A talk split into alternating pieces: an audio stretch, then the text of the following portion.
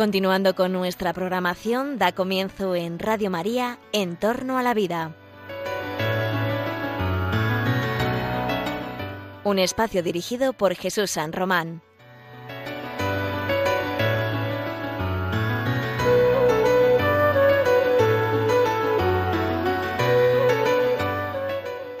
Buenas tardes, queridos oyentes de Radio María. Os saluda con todo afecto, con toda alegría, en este último día, prácticamente últimos eh, días del mes de septiembre, ya primero de octubre, eh, prácticamente ya estamos a 30, ¿no? Hoy es 30. Pues os saluda con todo cariño José Carlos Avellán. Esto es En la Vida, el programa de Radio María en el que hacemos una valoración con todos vosotros de las noticias, de la actualidad científica, de la actualidad médica, en clave ética, en clave bioética. El objetivo de nuestro programa es ser críticos ante los progresos de la ciencia, apostar por los que defienden a los derechos humanos y los que defienden la vida humana y esos eh, darles difusión, darles alcance y también propiciar una reflexión, un debate social, un debate que no debe ser arrebatado a la sociedad civil, acerca de la licitud o ilicitud moral de esos mismos avances científicos, biotecnológicos, etc. La ciencia avanza, que es una barbaridad, como decía aquel, y hay muchos avances, se han producido avances en la defensa de la vida humana. Los que nos escucháis cada 14 días en, torno a la vida en este programa de la Radio María, de la Radio la Virgen, sabéis que somos muy críticos con aquellos avances o aquellas eh, legislaciones o políticas que van en contra de la vida humana. ¿Por qué? Porque la vida humana es el derecho básico, primordial, prioritario, sobre el que se sustentan todos los demás derechos. ¿Por qué? Porque además una sociedad democrática, una sociedad avanzada que pretenda ser justa, eh, no puede por menos que garantizar ese bien jurídico básico por encima de cualquier otro. Eh, no se puede entender ninguna otra libertad ni ningún otro derecho fundamental si no existe la vida y si no se protege la vida humana. En eso estaremos todos de acuerdo. La vida humana, que es la vida de un ser social, un ser comunitario, como es la persona humana, que vive en un entorno eh, humano, pero también en contacto con la naturaleza. Por eso también en este programa nos hemos ocupado de la protección de vida al medio natural, los animales, eh, etc. Hoy me propone el director del programa, el doctor Jesús San Román, que hablemos, que hagamos un programa en positivo. Es decir, nos ha pedido que hagamos una recapitulación eh, en la historia reciente de lo que han sido avances en la defensa de la vida humana. Siempre somos muy críticos y en este programa escucháis noticias negativas, otras positivas. Hoy queremos poner de manifiesto y dar alcance y valor a los avances que la humanidad eh, ha hecho en los últimos decenios en defensa de la vida humana nos podemos remontar un poquito más atrás porque algunos de esos avances no se explican sin lo que ocurrió en el pasado. Pero queremos verlo en el nivel político, en el nivel jurídico y en el nivel de las ciencias. Cómo se ha avanzado en la defensa y protección de la vida humana, de este bien fundamental, de este bien moral, ético y jurídico que es la vida y, por ende, pues la salud y, la salud del medio natural, etcétera. Bueno, pues para eso, para hablar de este tema, eh, tenemos hoy no, podemos no tenemos a las dos eh, contertulias habituales, a nuestras expertas habituales, la doctora Elena Postín y la doctora de Torres. Eh, hoy no podemos contar con ellas por motivos académicos y personales, pero sí está el doctor Jesús San Román, al que saludo, médico, profesor universitario. Querido Jesús, señor director, ¿cómo está usted? ¿Qué tal? Buenos días. Encantado, como siempre, de estar, de estar aquí con vosotros. Y nada, un saludo también a Elena y a María, que no pueden estar hoy con nosotros. Y bienvenida a Marta también, colaboradora habitual que tenemos aquí con nosotros también.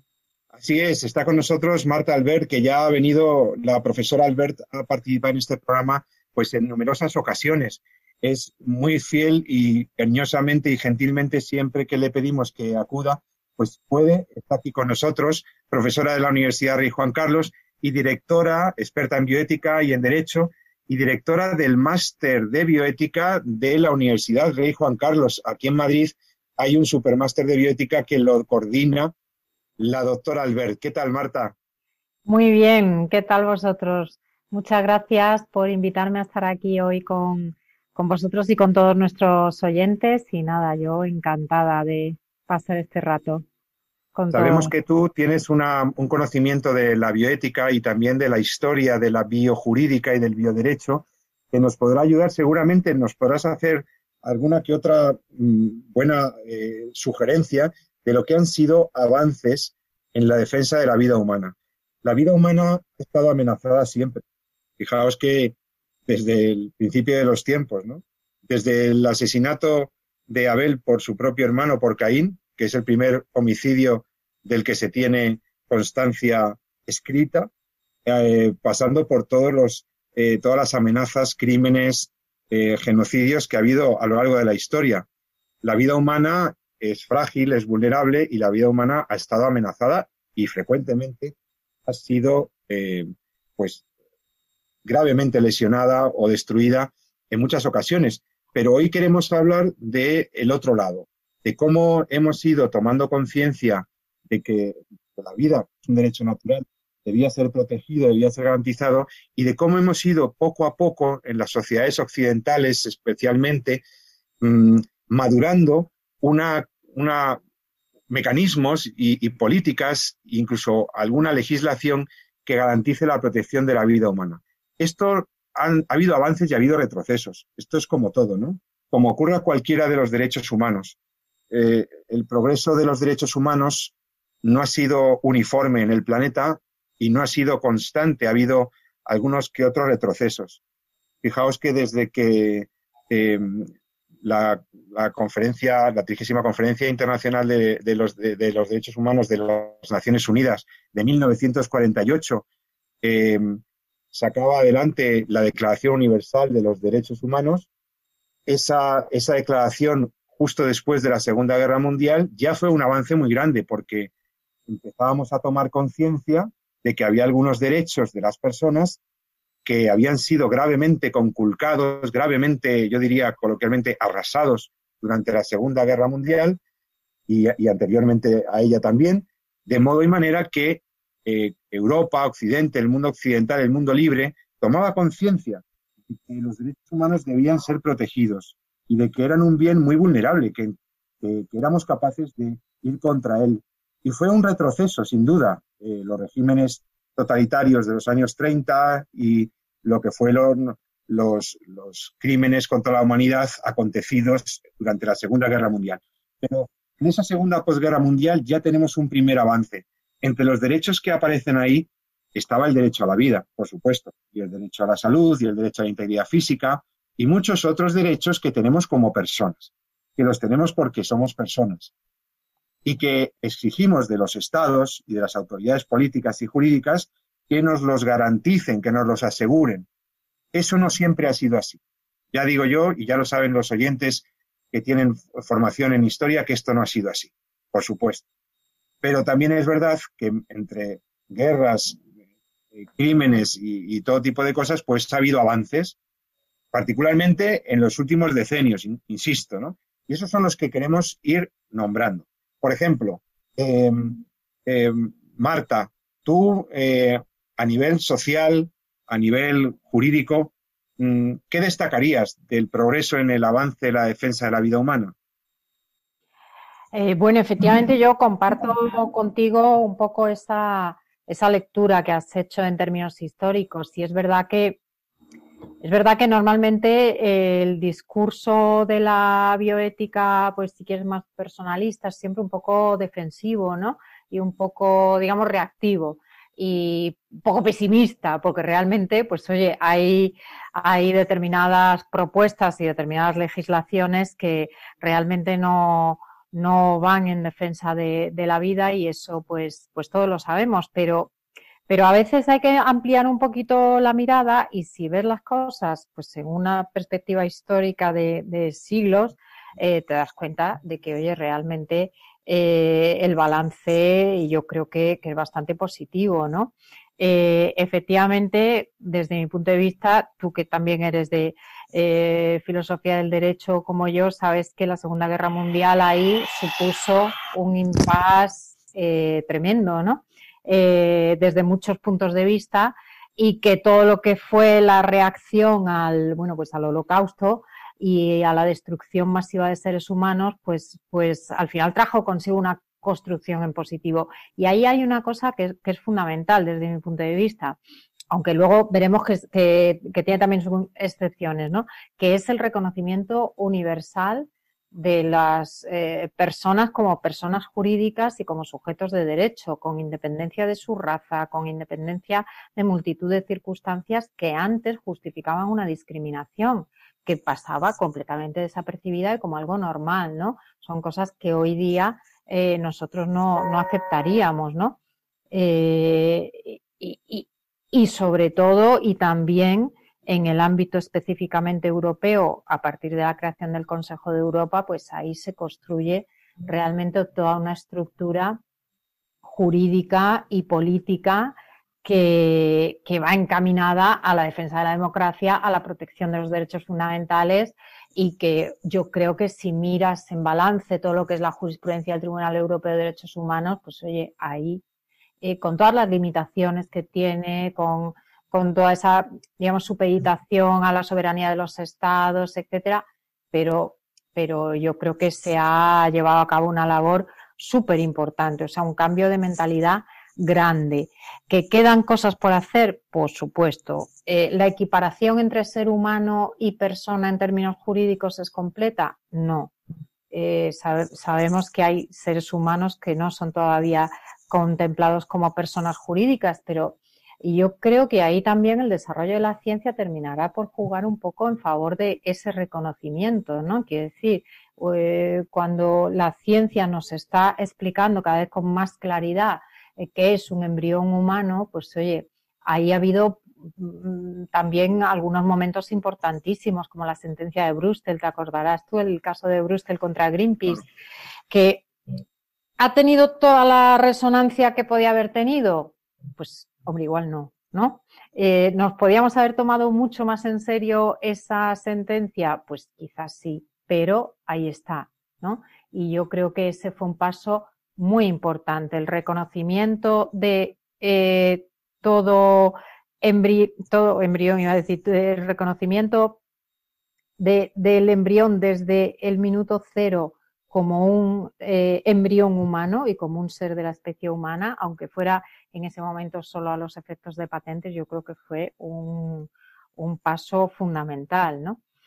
Y, luego yo creo que mm, mirando ya un futuro, a un, a un a un pasado que no es pasado, que es presente, que es próximo. Yo querría, a mí me parece, y, yo creo que hay que sacar también una lectura positiva de todo lo que está suponiendo esta pandemia. No sé qué pensáis vosotros, pero yo. Ahora vamos con la pandemia, porque la pandemia está muy reciente. Vamos a ir, vamos a introducir algún elemento, ya que has mencionado el reconocimiento del estatuto del embrión humano o el principio de ir reconociendo al embrión humano esa dimensión personal y esa condición de persona, ese estatus personal. Eh, a ver qué nos puede decir el médico, el bioticista, el doctor San Román, de cuál cree que han sido eh, el gran o los dos o tres grandes avances que la ciencia ha producido y que han, han ayudado a la defensa de la vida humana.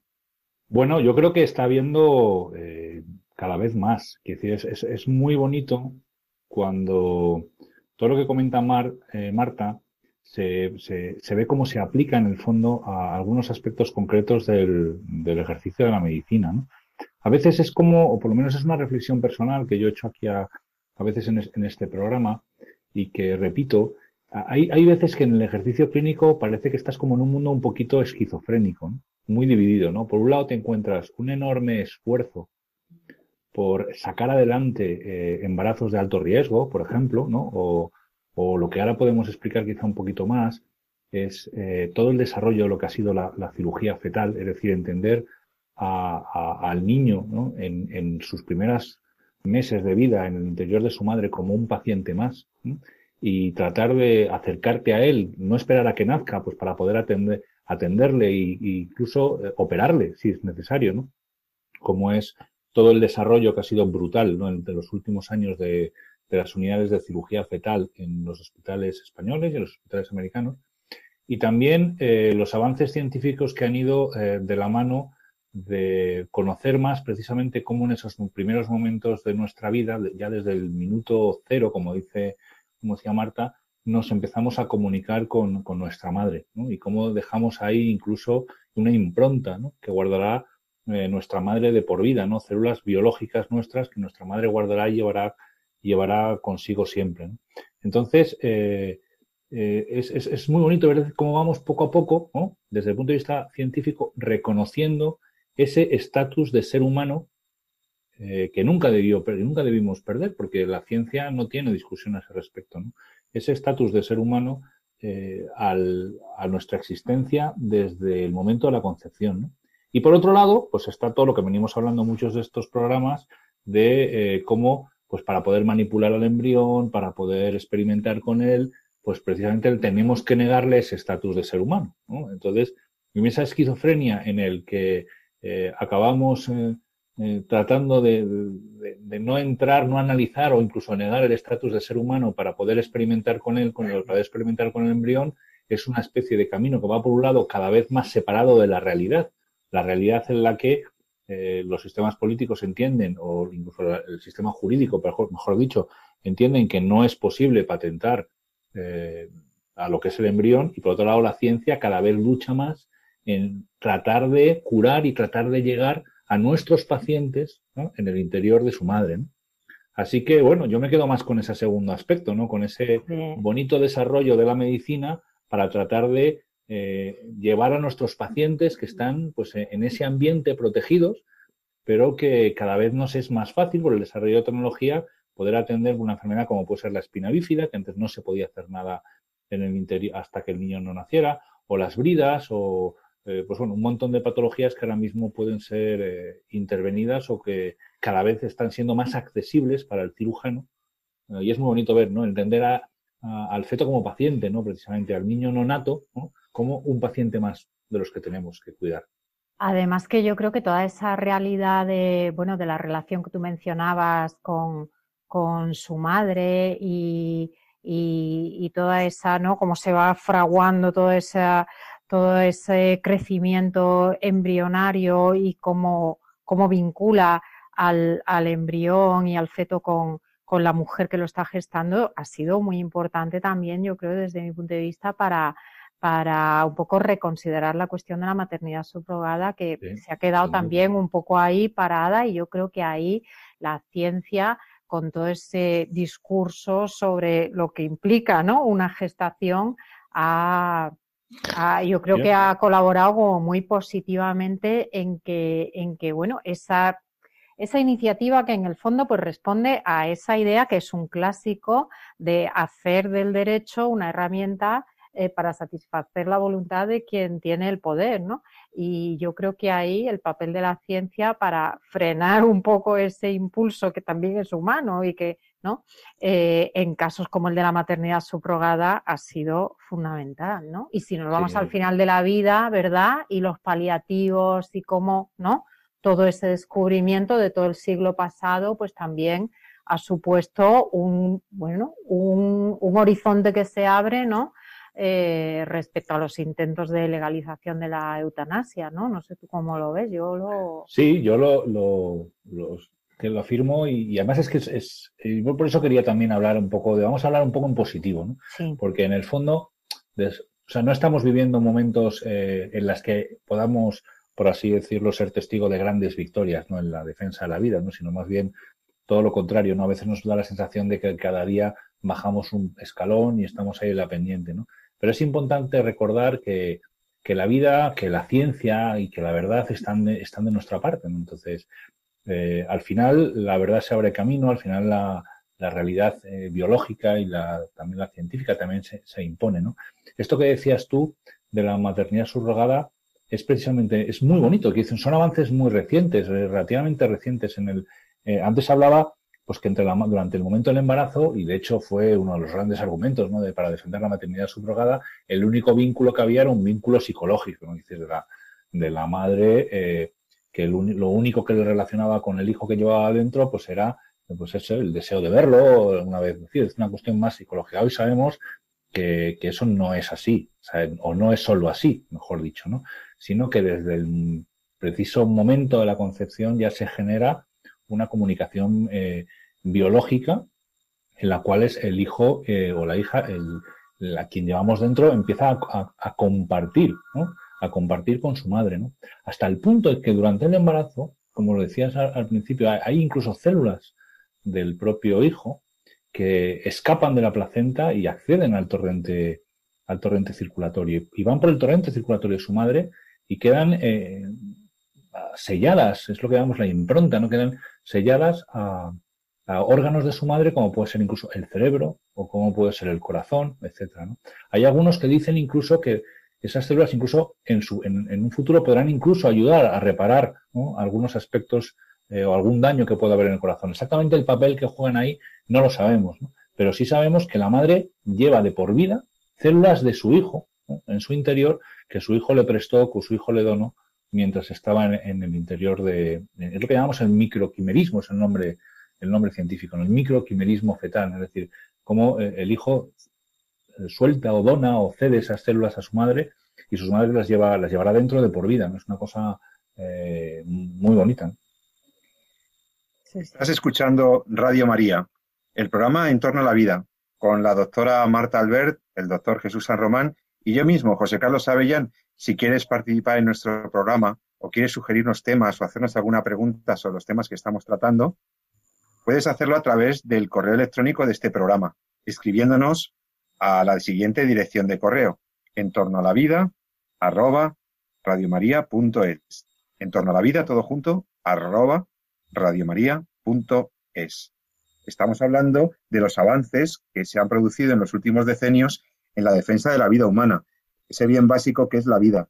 Y decían los doctores aquí presentes, mis compañeros y amigos, que la visibilidad que la ciencia y la medicina prenatal ha dado al embrión humano, por ejemplo, esa visibilidad, eso que se pueda ver el feto, que lo puedas ver al crío, al embrión en cuatro dimensiones, que se les pueda curar, que se les pueda tratar precozmente, ha facilitado muchísimo, ha ayudado muchísimo al movimiento de la defensa de la vida, porque antes podía haber ignorancia, o podía haber ideología mezclada de ignorancia, pero ahora ya solo queda ideología. Ya no se puede negar la realidad que subyace a la vida prenatal. Es un ser humano. Es uno de nosotros, como dice la importante plataforma de defensa de los derechos y la identitatividad del embrión humano que se llama Plataforma Europea One of Us, One of Us, uno de nosotros, la que hemos mencionado aquí.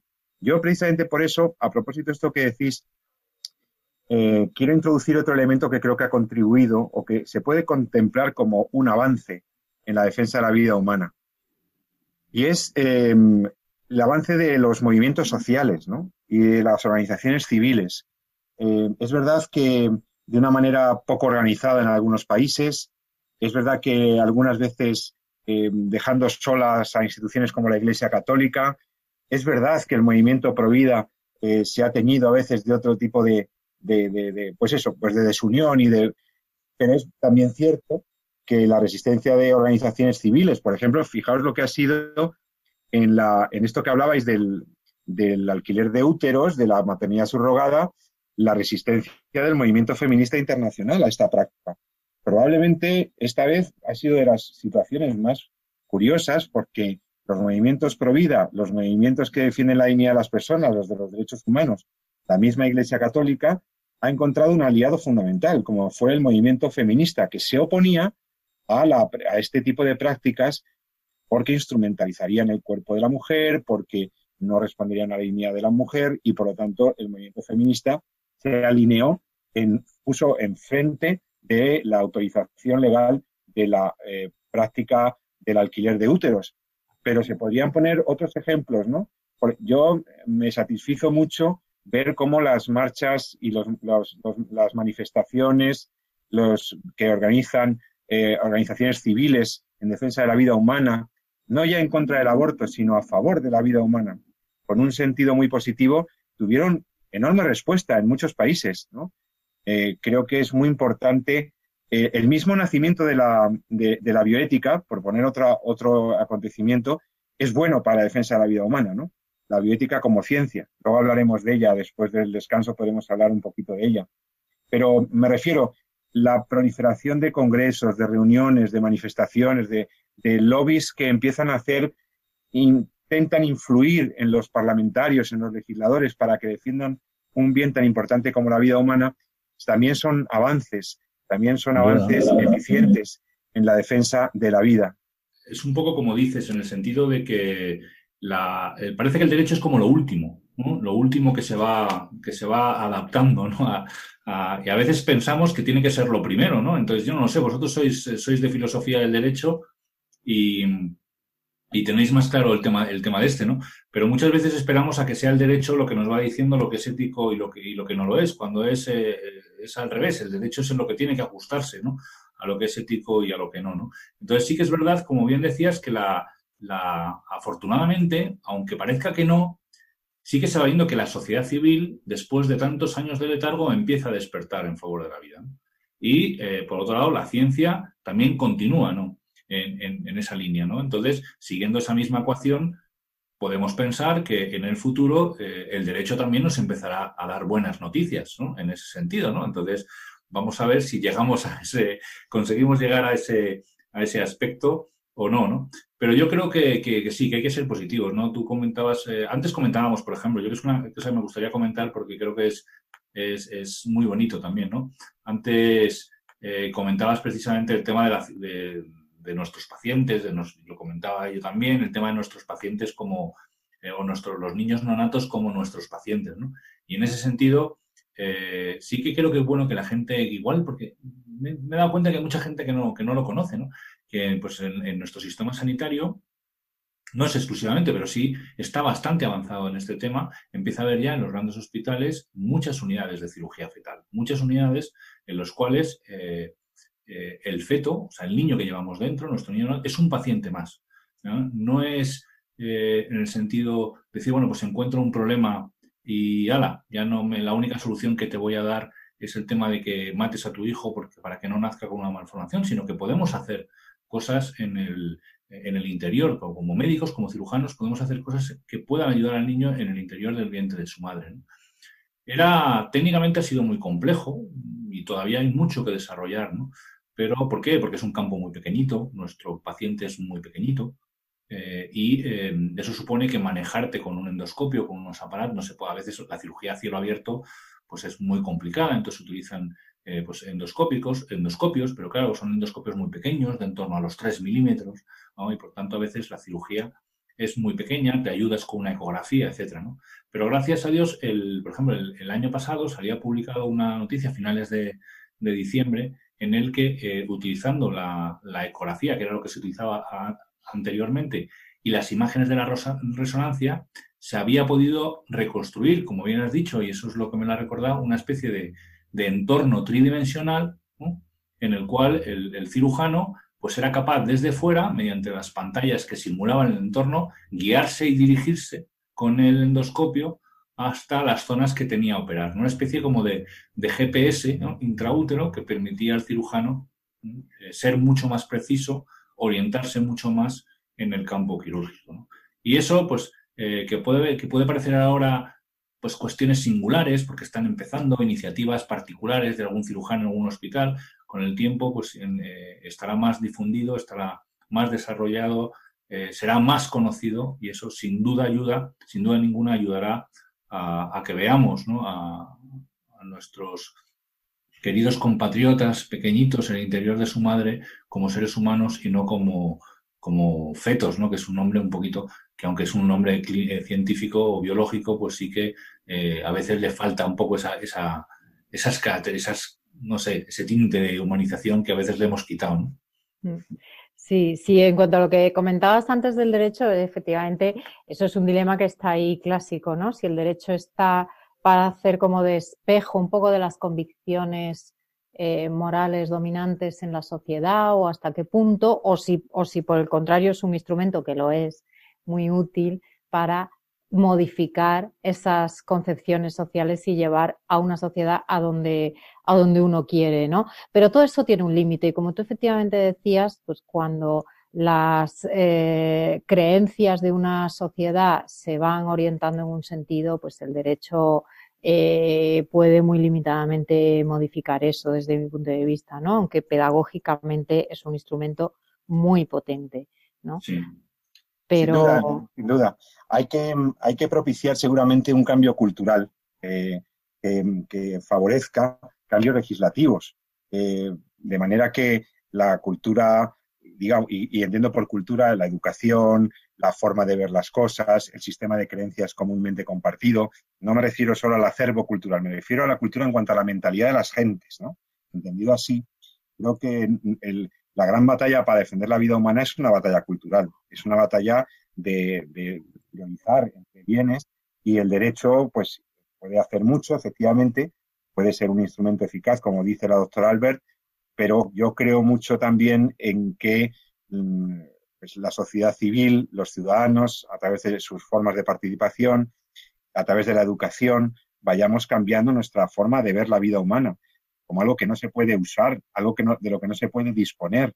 Eh, recuerdo una famosa conferencia en Madrid entre cientos de universitarios que dio en el año 92 el profesor Jérôme Lejeune. Yo asistí en el Paraninfo de la Complutense a esa ponencia en la que él decía que la vida humana es indisponible, dijo él. Indisponible. O sea, el reconocimiento de la intangibilidad, de la sacralidad, la recuperación de la sacralidad del valor de la vida humana, es un tema que está pendiente. Y el derecho puede hacer, pero efectivamente los legisladores responden también a otro tipo de intereses, no siempre a defender los derechos naturales. Pero fijaos, vamos a, eh, hay muchos temas que han quedado pendientes que quiero que sigamos hablando. Tenemos eh, que hablar sobre en qué medida los comités de ética de los hospitales, los comités de ética nacionales, han podido ayudar a la defensa de la vida humana. Tengo aquí apuntado el tema de la objeción de conciencia de los sanitarios. Tengo aquí apuntado los criterios éticos en el, triaje, por ejemplo, de acceso a las UCIs que hemos vivido eh, durante la pandemia, cómo ha sido un recordatorio del valor de toda vida humana. Podemos hablar luego de las alternativas y de las reacciones que se están dando a la eutanasia y a la legislación preeutanásica, etcétera, etcétera. Vamos a hablar de todo eso con Marta Albert y con Jesús San Román después de que hagamos una pausita de un minutito, un minutito y medio, no más, para escuchar una canción, descansar un momento, tomar un vasito de agua y seguir en entorno a la vida. Hasta la misma. No sé si soñaba, no sé si dormía, y la voz de un ángel dijo que te diga, celebra la vida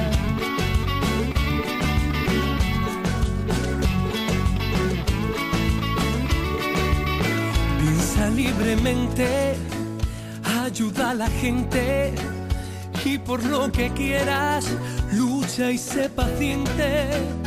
Lleva poca carga, a nada te aferres, porque en este mundo nada es para siempre. Búscate una estrella que sea tu guía, no hieras a nadie, reparte alegría Celebra la vida, celebra la vida, que nada se guarda, que todo te brinda. Celebra la vida, celebra la vida, segundo a segundo y todos los días.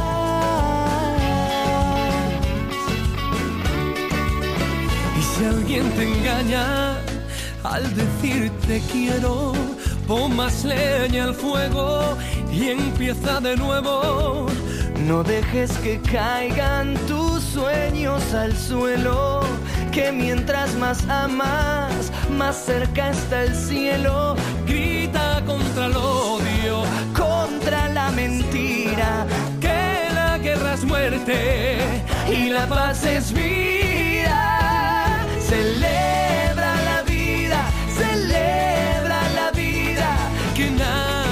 Se guarda, que todo te brinda. Celebra la vida, celebra la vida, segundo a segundo.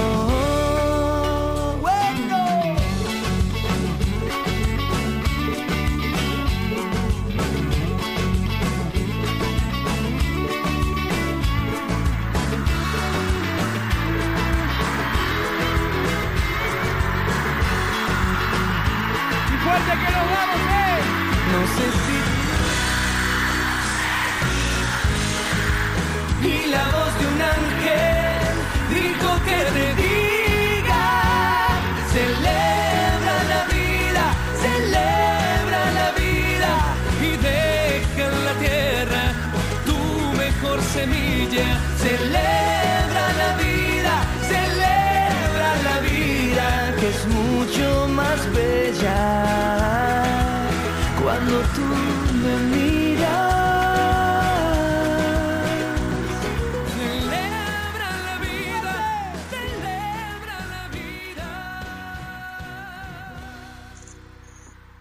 Y ya estamos de vuelta con todos vosotros en Entorno a la Vida.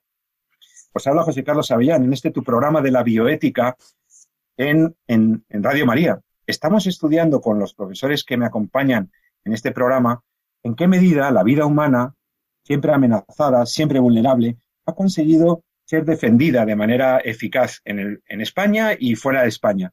¿Qué avances podemos significar en la defensa de la vida humana?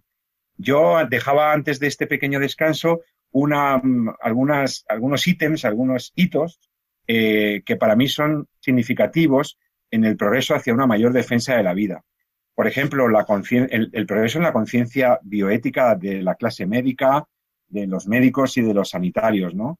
Y de su derecho a la objeción de conciencia como un derecho constitucional prioritario. Me parece que esto ha ayudado muchísimo a la defensa de la vida.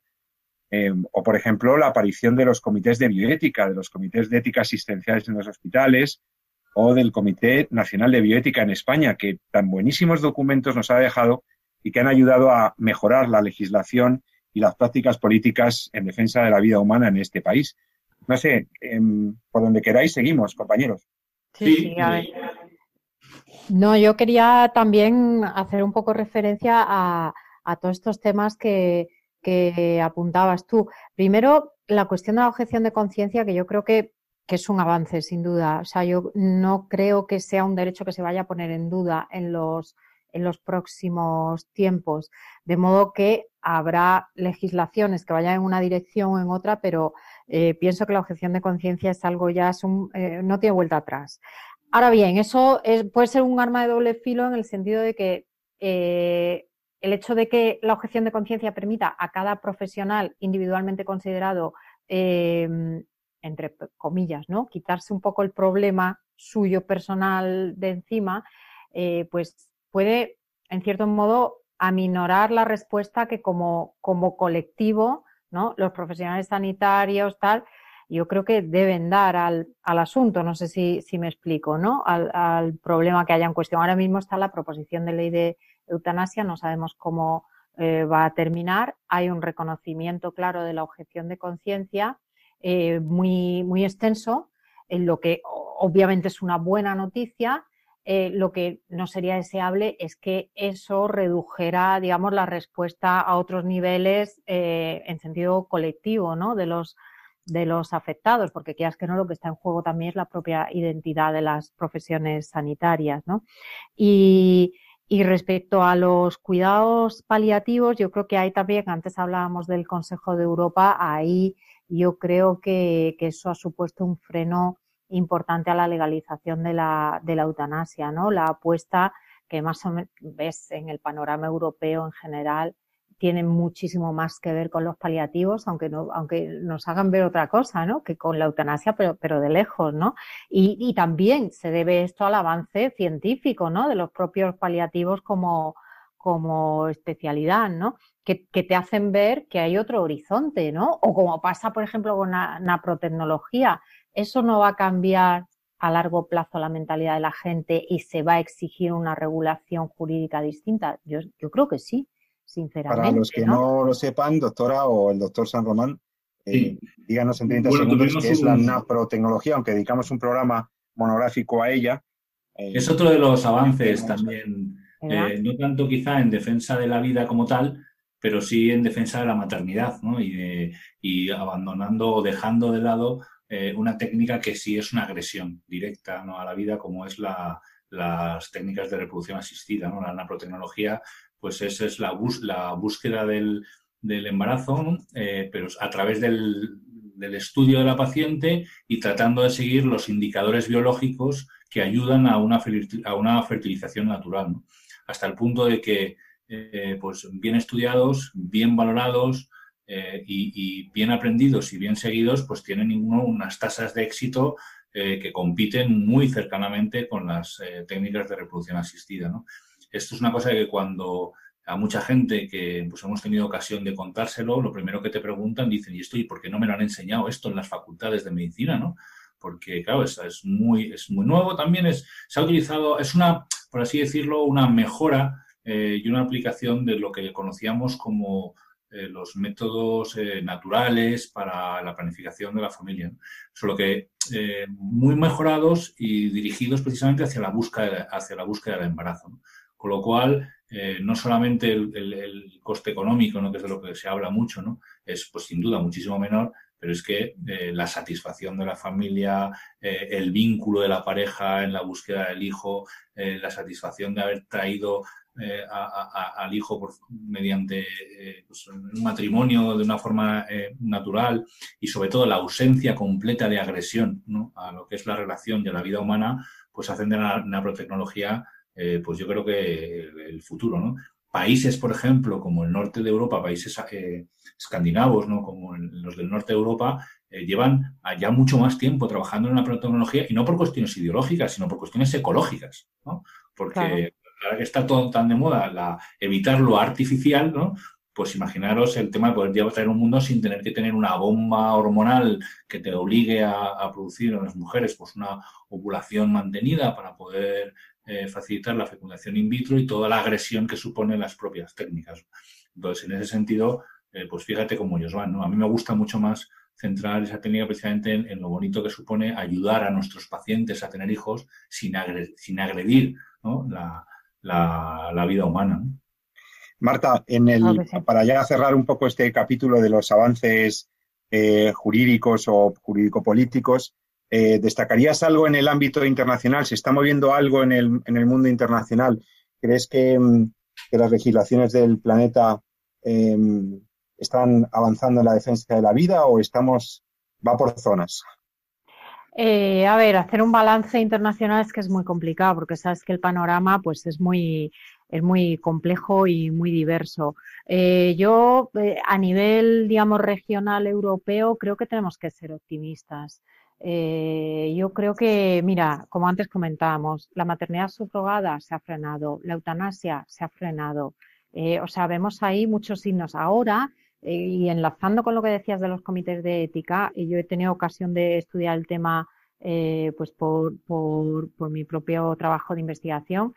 Y si vierais la cantidad de organismos, tanto internacionales, nivel UNESCO, nivel tal como, como nacionales, comités de ética de distintos países, pero de todos los europeos, cómo se han eh, manifestado sosteniendo el derecho a la asistencia sanitaria igual para todos, protegiendo a la población vulnerable, pues con ocasión de, la pandemia, ¿no? Precisamente, y todo el problema de los triajes, con nuestro comité de bioética a la cabeza, que ha hecho un informe fantástico, dos, eh, sobre, sobre el tema, ¿no? Entonces, ves toda esa sensibilidad hacia las personas con discapacidad, hacia los enfermos, hacia los mayores, que yo creo que tenemos que ser.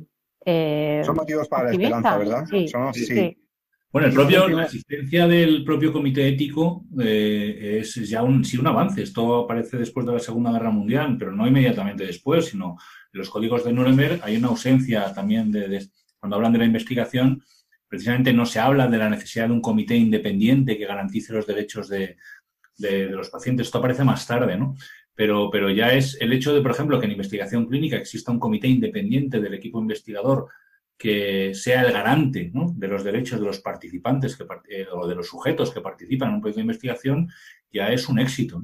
El que exista en unos hospitales un comité que sea, aunque no sea vinculante, pero que, asesore eh, en, las decisiones clínicas que puedan tener trascendencia bioética, es ya en sí un éxito. Nos queda todavía por avanzar en los, en los, fundamentos por los cuales trabaja ese comité. ¿no? Estás, a veces estamos en en, pues en una visión quizá en el que el principio de autonomía está demasiado hipertrofiado, en el que el principalismo eh, moderado pues está demasiado extendido y hemos abandonado un poquito quizá esa visión personalista en el que hay un algo absoluto, ontológico, que es el respeto a la vida humana, que siempre tiene que estar presente, ¿no? Pero eh, todo volverá, ¿no? Porque al fin y al cabo, como bien decía Marta, eh, existe una cosa que se llama Declaración Universal de Derechos Humanos, ¿no? que es válida hoy, ahora y en cualquier momento y en cualquier sitio de la Tierra. Y eso tiene que ser ¿eh? porque algo hay absoluto en lo que es el respeto a la dignidad de la persona humana. Así que poco a poco, bueno, seguiremos avanzando ahí.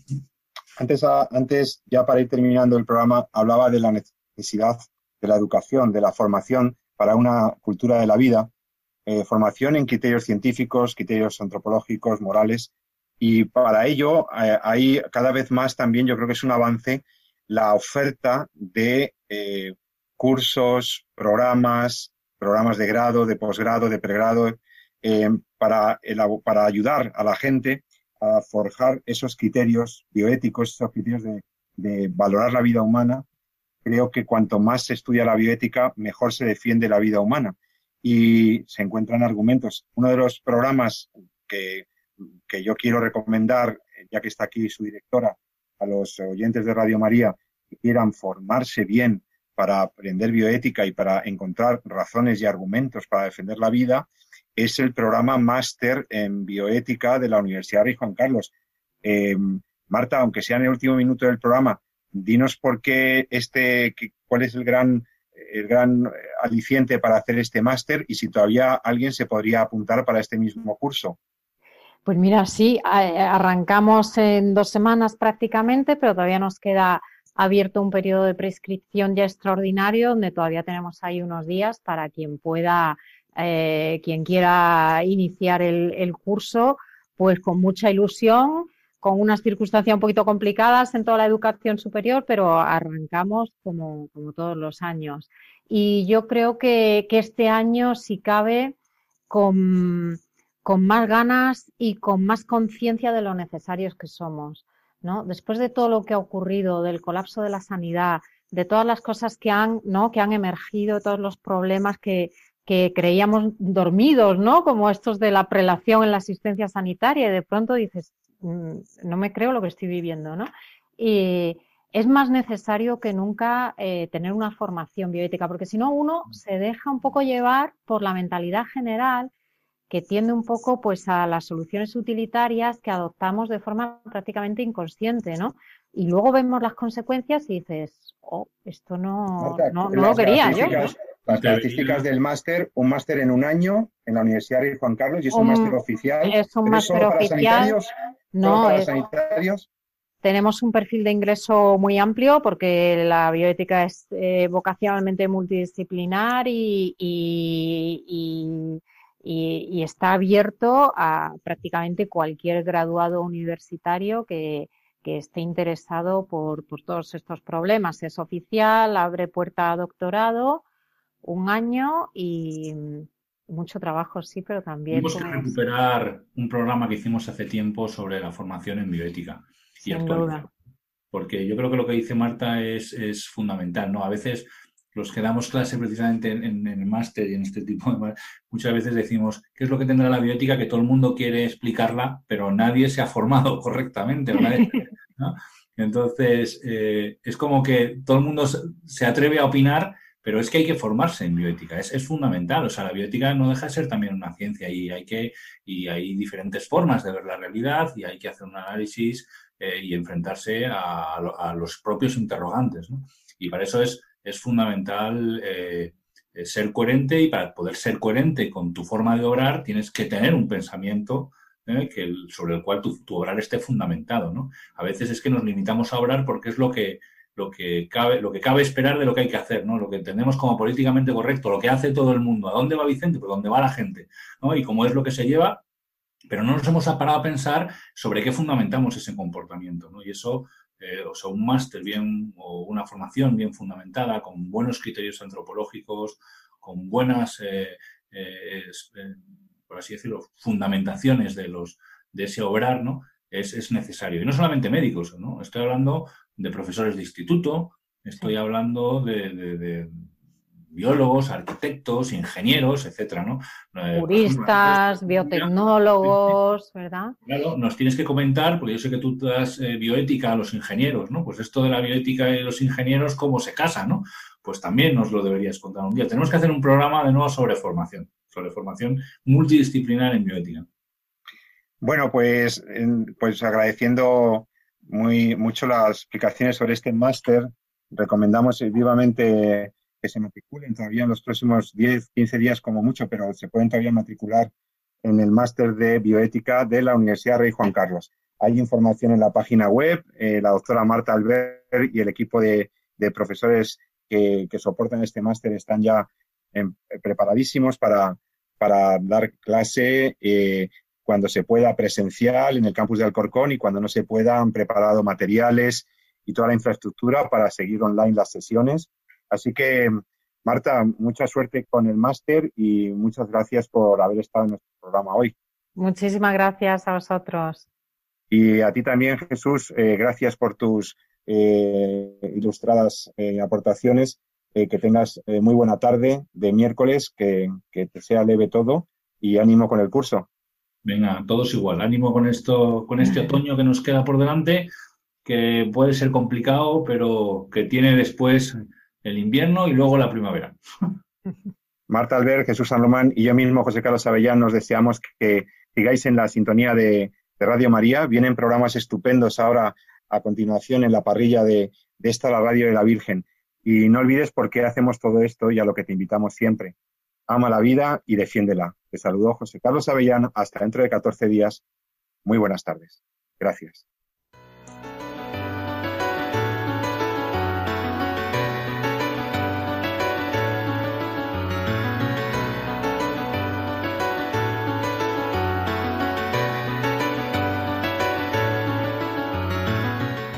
Finaliza así en Radio María, En torno a la vida. Un programa dirigido por Jesús San Román.